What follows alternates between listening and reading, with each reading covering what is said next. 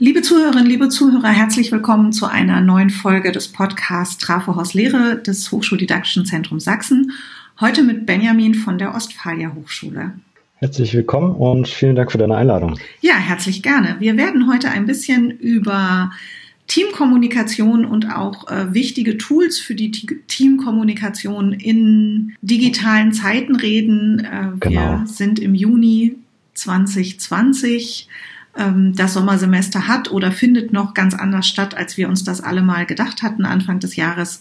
Und die mhm. Bedeutung von Teamkommunikation ist da, glaube ich, nicht zu unterschätzen, wie sich in Lehrteams in Modulverantwortlichkeiten, Studiengängen.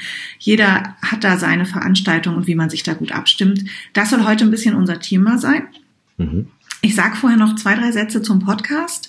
Den Podcast Trafo aus Lehre haben wir uns überlegt, für Lehrende von Lehrenden ein bisschen en passant und nebenbei Ideen zu bekommen, was man zum Thema Lehre ja mal überdenken kann, mal reflektieren sollte, was vielleicht neue Ansätze sind oder auch eine Bestätigung bei altbekanntem, was man schon vielleicht sehr lange sogar macht und sehr engagiert macht und man hatte vielleicht bisher noch gar nicht den Fachausdruck dafür gekannt oder ähm, ja, erfährt auf einmal, dass das Kollegen an anderen Hochschulen auch so machen. Darum soll es auch mhm. heute gehen.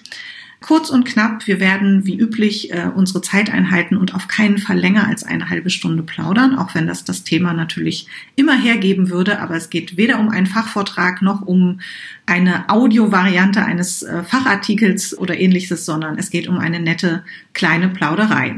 Äh, ich habe schon angekündigt, äh, mein Gast heute ist wissenschaftlicher Mitarbeiter an der Ostfalia im Bereich Kommunikationsmanagement. Genau. Und wir werden ein bisschen über Teamkommunikation reden. Bevor wir das tun, lieber Benjamin, würde ich dich bitten, dass du dich kurz vorstellst und uns ein bisschen in dieser Vorstellung berichtest, was dir an Lehre besonders wichtig ist. Ja, wie du schon gesagt hast, ich bin wissenschaftlicher Mitarbeiter an der Ostfalia Hochschule für angewandte Wissenschaften am Campus in Salzgitter.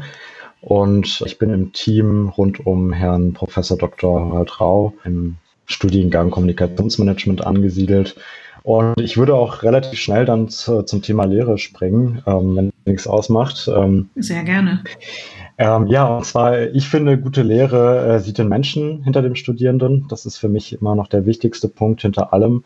Also egal, was man und wie man lehrt, dass man einfach beachtet, dass jeder Mensch unterschiedlich ist und dass man auf ihn oder sie auch immer eingehen muss. Ich finde, gute Lehre beachtet immer Diversität. Ähm, wir haben das ja die letzten Jahre oder die, die zwei, drei Jahre, in, denen ich jetzt schon lehre, habe ich das auch schon gemerkt, dass die Studierendengruppen durchaus immer heterogener werden, ja, dass viele neben dem Studium in Teilzeit oder sogar Vollzeit arbeiten und teils auch Deutsch als Fremdsprache haben und äh, nicht zu Präsenzveranstaltungen erscheinen können ähm, obwohl sie wollen. Inklusion ist hier auch ein Thema und äh, deswegen ist mir der Punkt Diversität sehr wichtig. Ich finde, gute Lehre aktiviert, also dass äh, Lerner nie aus intrinsischer Motivation herauskommen, ähm, ist glaube ich, jedem Lehrenden auch bewusst und äh, ist immer eine Herausforderung, aber das versuchen wir natürlich auch zu lösen in gewisser Weise. Und äh, gute Lehre stößt äh, den Lernenden natürlich auch immer aus einer Komfortzone in so eine Lernzone und im Endeffekt auch eine Panikzone hinein. Aber ganz wichtig, begleitet ihn dann auch wieder zurück in seine Komfortzone. Ähm, ich denke, wenn man das Thema anspricht, dann ist auch ganz schnell klar, dass, es, äh, dass wir so ein konstruktivistisches Verständnis von Lehre haben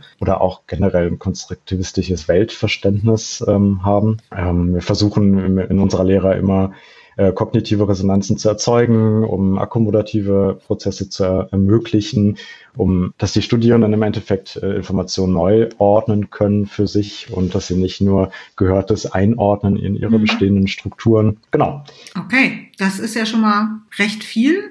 Einen wichtigen Punkt hätte ich noch, dann würde ich sogar noch zwei überspringen. Äh, mir ist es ganz wichtig, dass Lehre für alle da ist. Das, das widerspricht so ein bisschen unserem aktuellen Hochschulsystem, ähm, aber wir sind dabei, dass wir versuchen, zumindest in gewisser Weise die Strukturen ein bisschen aufzubrechen, ähm, mit unserem Projekt Audio Uni, Hochschule ohne Hemmungen, ähm, wo wir versuchen, wirklich jedem, äh, der möchte, einen Zugang zur Hochschullehre zu ermöglichen ähm, und somit im Endeffekt äh, langfristig gesehen die Vorbereitung der Öffnung äh, der Hochschule im Endeffekt für alle okay. ähm, zu ermöglichen. Genau. Okay.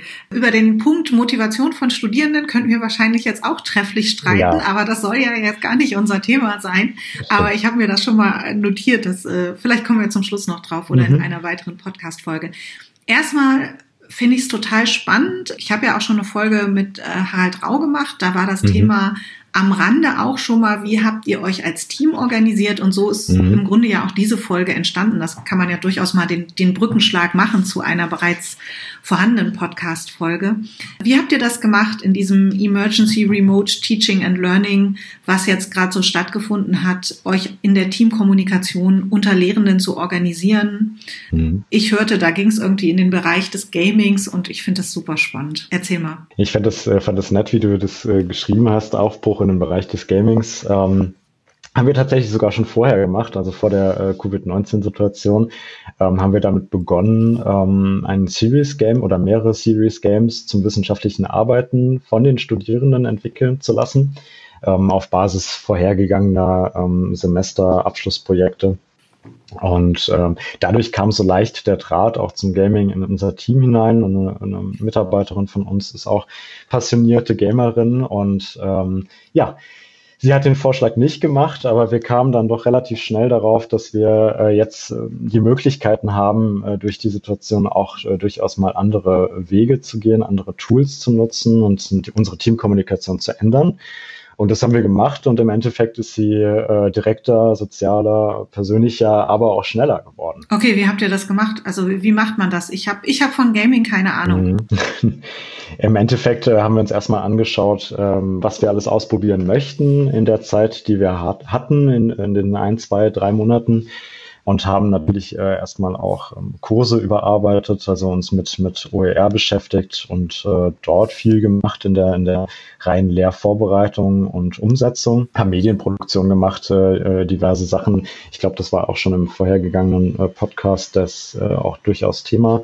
Aber was jetzt die Teamkommunikation angeht, ähm, haben wir uns ähm, angeschaut, äh, ob wir eventuell Slack, was ja durchaus verbreitet ist jetzt in der Wirtschaft, wie auch äh, Microsoft Teams ähm, äh, benutzen möchten. Ähm, wir haben uns auch eine Open Source äh, Chat Variante namens Rocket Chat angeschaut und natürlich dann äh, das, was wir auch jetzt benutzen, äh, das Programm Discord. Vielleicht noch mal eine kurze Zusammenfassung für die, die es nicht kennen. Ähm, Discord ist ein Online-Dienst für Instant Messaging, Chat, Sprachkonferenzen und Videokonferenzen.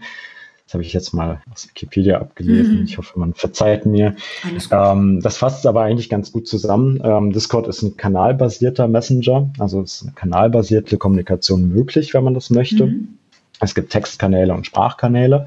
Ähm, in den Textkanälen kann man sich beispielsweise nach ähm, Projekten ähm, sortieren. Das haben wir auch gemacht im Team.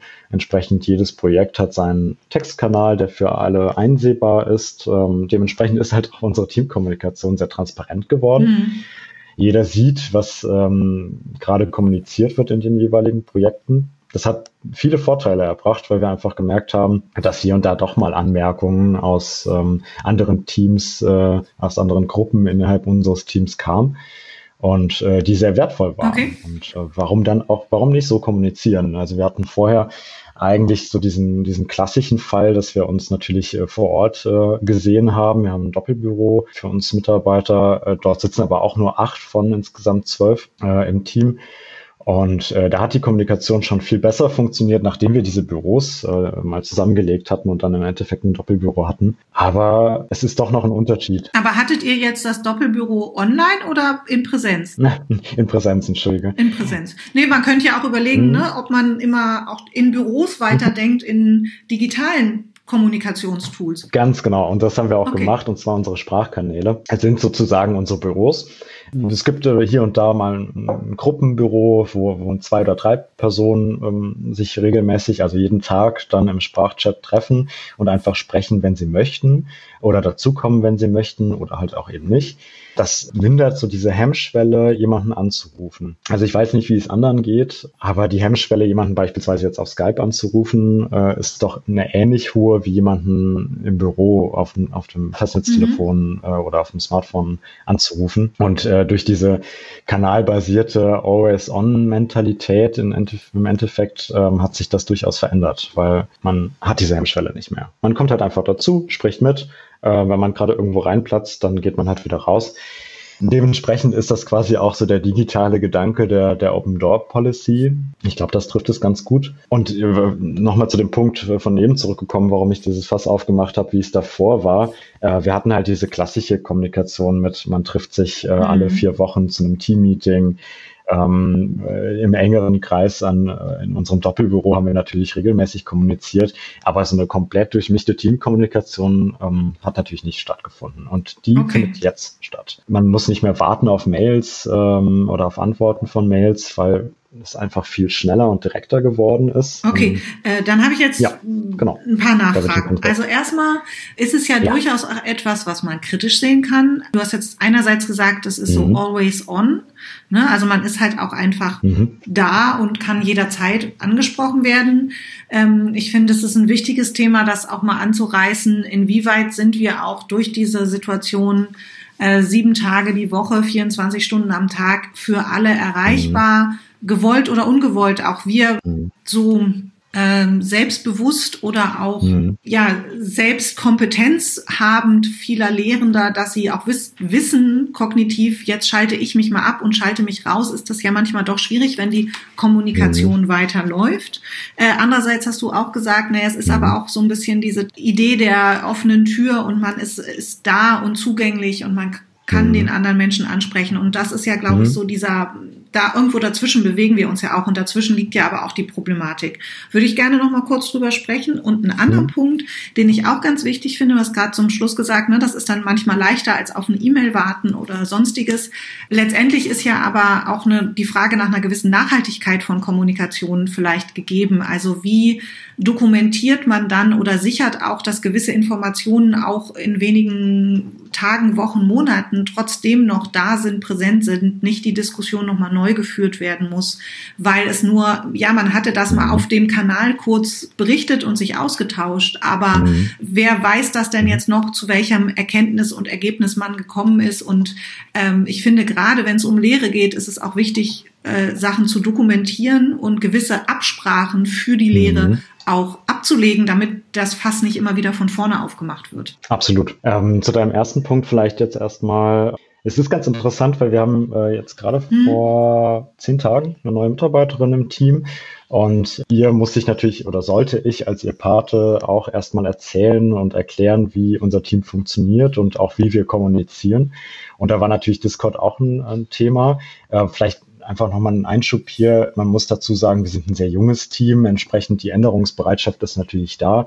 Das zu deinem Kritikpunkt. Ähm, wir sind ja alle okay. mehr oder weniger always on. Aber dazu mehr. Ich hatte gleich mehr. Ich habe ähm, der neuen Mitarbeiterin dann äh, auch sofort gesagt, äh, dass sie für mhm. sich Linien ziehen muss, ähm, früh Linien ziehen muss. Ähm, das heißt, äh, sie muss entscheiden, ob sie das möchte, beispielsweise Discord jetzt als äh, Smartphone-App äh, zu installieren und dementsprechend halt gar nicht mehr von der Kommunikation mit dem Team wegzukommen oder ob sie das mhm. nur auf ihrem Desktop oder Arbeitsrechner installiert haben möchte und dann entsprechend, wenn der Rechner okay. zu ist, auch die Arbeit beendet ist. Mhm. Ähm, das ist eine Frage der Kommunikation, wie ich finde, und aber auch, wie gut das Team und auch die Teamleitung funktioniert. Wir haben den glücklichen Fall, dass Professor Dr. Harald Rau als Teamleitung uns sehr viele Freiheiten lässt und entsprechend ähm, das auch versteht, wenn wir das sagen. Also wir könnten hier ganz einfach kommunizieren, ähm, ich möchte nach Feierabend keine Nachrichten mhm. mehr halten, äh, bitte beachtet das doch. Und dann äh, würde das auch so passieren.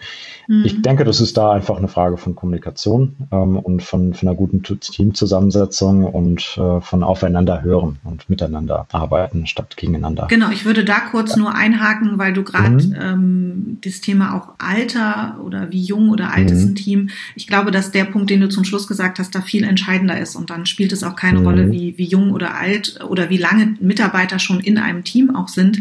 Ich glaube, diese letzten Punkte, die du aufgezählt hast, dass da transparent, klar kommuniziert wird und eine Offenheit da ist, mhm. äh, sich auch gemeinsam auf Regeln zu verständigen, an die man sich mhm. dann auch hält, ist, glaube ich, äh, ein viel entscheidenderer Punkt, äh, Menschen dann auch in neue Teamkommunikation mhm. oder in neue andere Sachen mitzunehmen und für neue Sachen aufzuschließen. Das wäre mir nur noch mal mhm. ganz wichtig als Hinweis. Kommen wir zur Dokumentation. Ja, gerne. Also zunächst mal würde ich dazu sagen, dass natürlich die Verantwortlichkeit immer noch bei den jeweiligen Projekten ja. liegt, also wie nachhaltig sie ähm, Ergebnisse auch festhalten. Ähm, ich hatte mir noch einen Punkt aufgeschrieben, äh, den, der darauf ganz gut einzielt, und zwar wir, wir nutzen ähm, Projektmanagement-Boards, mhm. also Trello, wenn man den, Anbieter nennen darf, habe ich eben eh schon gemacht, dann kann ich es jetzt auch machen. Und dieses, diese Trello-Boards äh, gibt es für jedes Projekt innerhalb unseres Teams und äh, diese Trello-Boards sind auch automatisch mit Discord verknüpft. Aha, ähm, okay. Also wenn man das nachschauen möchte, dann reicht es schon, wenn man nach ähm, Discord-Bots äh, sucht, ähm, dann wird man verschiedene finden, unter anderem auch für Trello.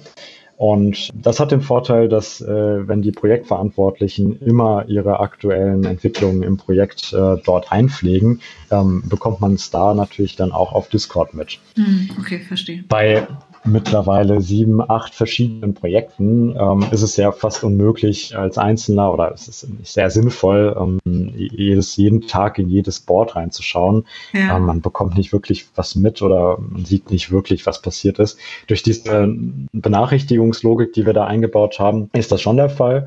Und das funktioniert dann natürlich auch ähm, beidseitig. Also man kann von Discord aus auf Trello arbeiten, also in Discord direkt eine äh, Projektkarte anlegen. Hm verändern, ähm, neue Rollen zuweisen, aber auch man kann auf Trello was einstellen und dann wird man auf Discord benachrichtigt. Also eine zweiseitige Kommunikation an der Stelle und ähm, ich glaube, die hilft sehr der Nachhaltigkeit von Kommunikation. Mhm. Das war ja dein Punkt, ähm, dass man dort einfach, also dass die Projektverantwortlichen dort einfach entsprechend ihre Verstehe. Erkenntnisse, Ergebnisse, äh, Stände ähm, regelmäßig ja. abfragen. Also äh, vielen, vielen Dank für die Erläuterung. Ich finde das eben ganz wichtig, gerade weil du ja auch sagst, ihr arbeitet viel im Projekten, da haben wir ja auch die Verpflichtung, dann Zwischenberichte oder Abschlussberichte zu liefern. Und mhm. ähm, im mhm. Projektmanagement ist das ja ein klassischer Punkt. Äh, wenn ich Seminare zum Thema Projektmanagement gebe, dann muss ich immer darauf hinweisen, vergesst bitte die Dokumentation nicht und fangt mhm. nicht erst mit der Dokumentation zwei Tage vor Abgabe des Berichtes an, weil dann werdet ihr manche Sachen, mhm. die ihr vor zwei, drei Jahren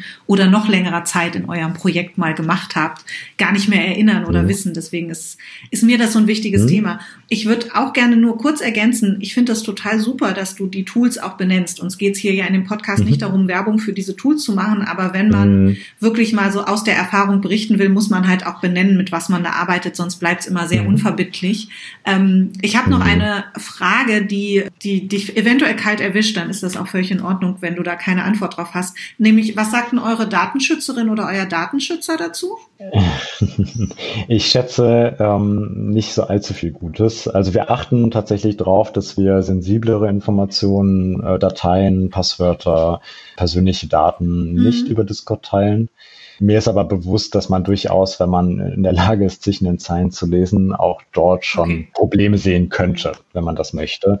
Die Datenverwaltung machen wir immer noch über die Hochschule und über das äh, da favorisierte ähm, Datenmanagementsystem. In dem Fall nutzen wir Powerfolder, ähnliche, ein ähnliches System wie Google Drive, Dropbox Co. Ja, genau. ich weiß, äh, ist immer so eine, so eine schwierige Sache, aber ich glaube, dass das natürlich den einen oder anderen auch interessiert. Und mhm. ich denke, die Grauzone ist da, ist da fraglich und wurde jetzt vielleicht manchmal auch in den letzten mhm. Wochen und Monaten äh, etwas ausgedehnt. Aber vielleicht ist in das ganze Thema dann auch Bewegung reingekommen. Welch, wie kann man Tools einsetzen und trotzdem in einem gewissen rechtlichen oder in einem rechtlich sicheren Rahmen bleiben.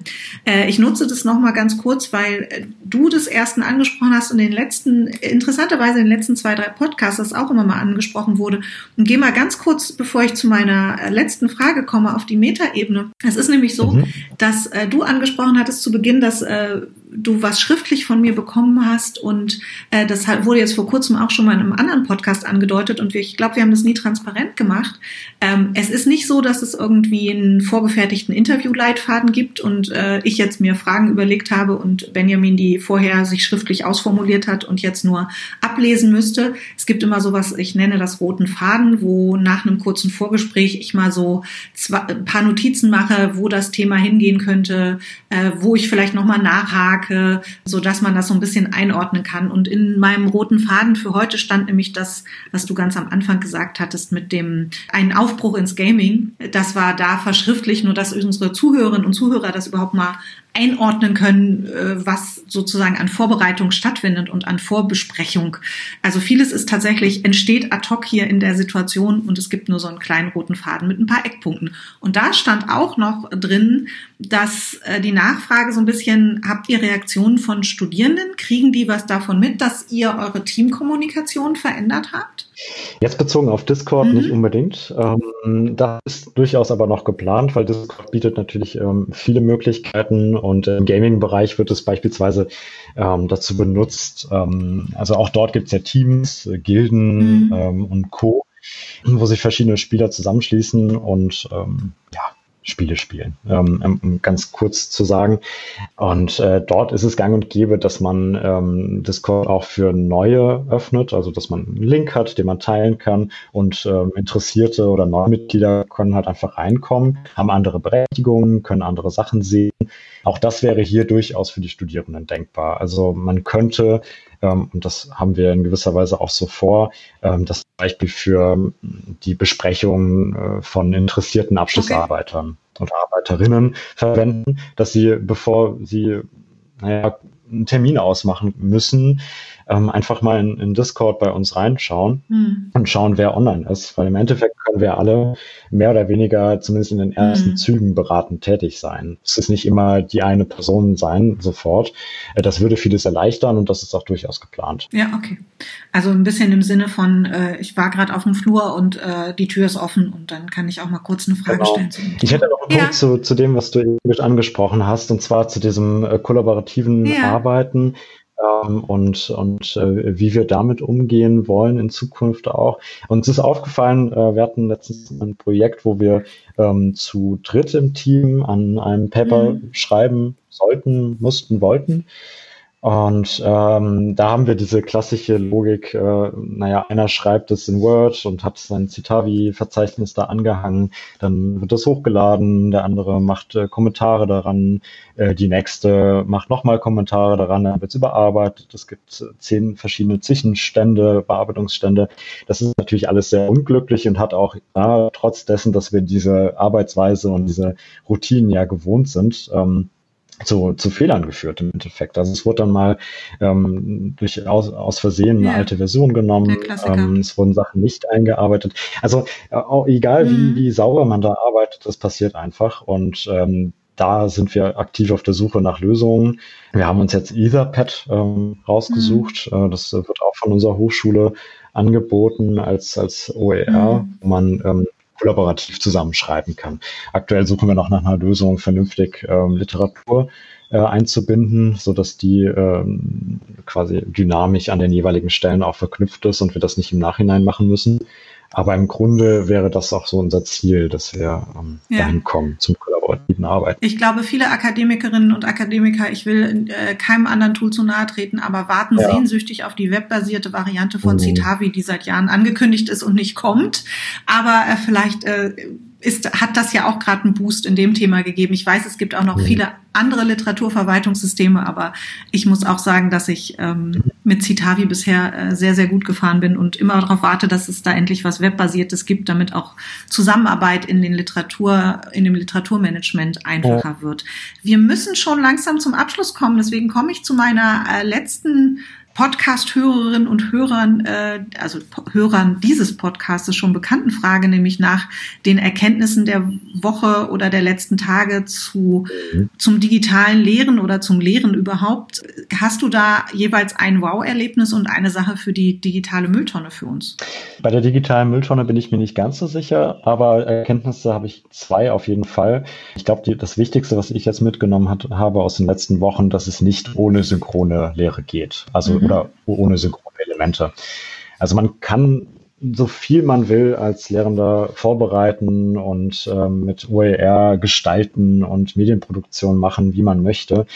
Aber ohne die Studierenden abzuholen am Anfang, ohne ähm, ein gewisses fixes äh, Veranstaltungsraster, wo man sich nochmal face-to-face im besten Fall, aber durchaus auch über den Sprachchat möglich äh, trifft, geht okay. einfach nicht. Und eine zweite Erkenntnis wäre vielleicht, äh, dass man, egal wie sehr man sich anstrengt, äh, dass das Studium für die Lernenden Anstrengungsmotivation ist und die Verantwortlichkeit einfach immer noch bei den Studierenden bleibt. Ja. Soll keine Ausrede sein, aber ähm, das kann zumindest die Zweifel, die hier und da doch durchaus mal auftreten bei der digitalen Lehre, ob alles so richtig ist, was man macht und auch was bringt, ein wenig beseitigen.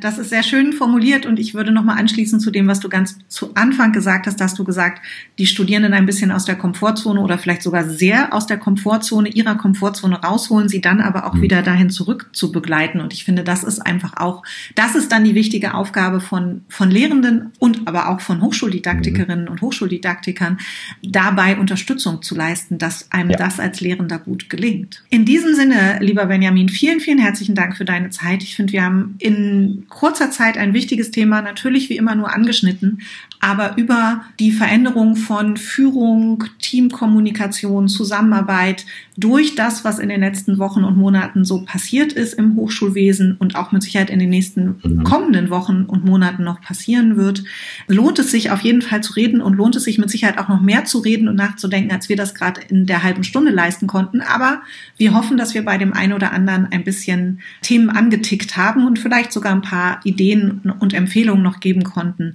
was da für Tools ganz, ganz praktisch sein könnten. Und du hast ja sehr, sehr viele genannt. Sehr gerne. Ich danke dir recht herzlich. Ich danke den Zuhörern und Zuhörern wie immer fürs Zuhören. Und falls es Wünsche, Anregungen, Tipps, Tricks, Ideen, irgendetwas gibt, was Sie uns gerne zu unserem Podcast mitteilen möchten, schicken Sie uns einfach eine E-Mail an trafohauslehre.hd-sachsen.de. Vielen Dank fürs Gespräch und vielen Dank fürs Zuhören. Bis bald. Tschüss.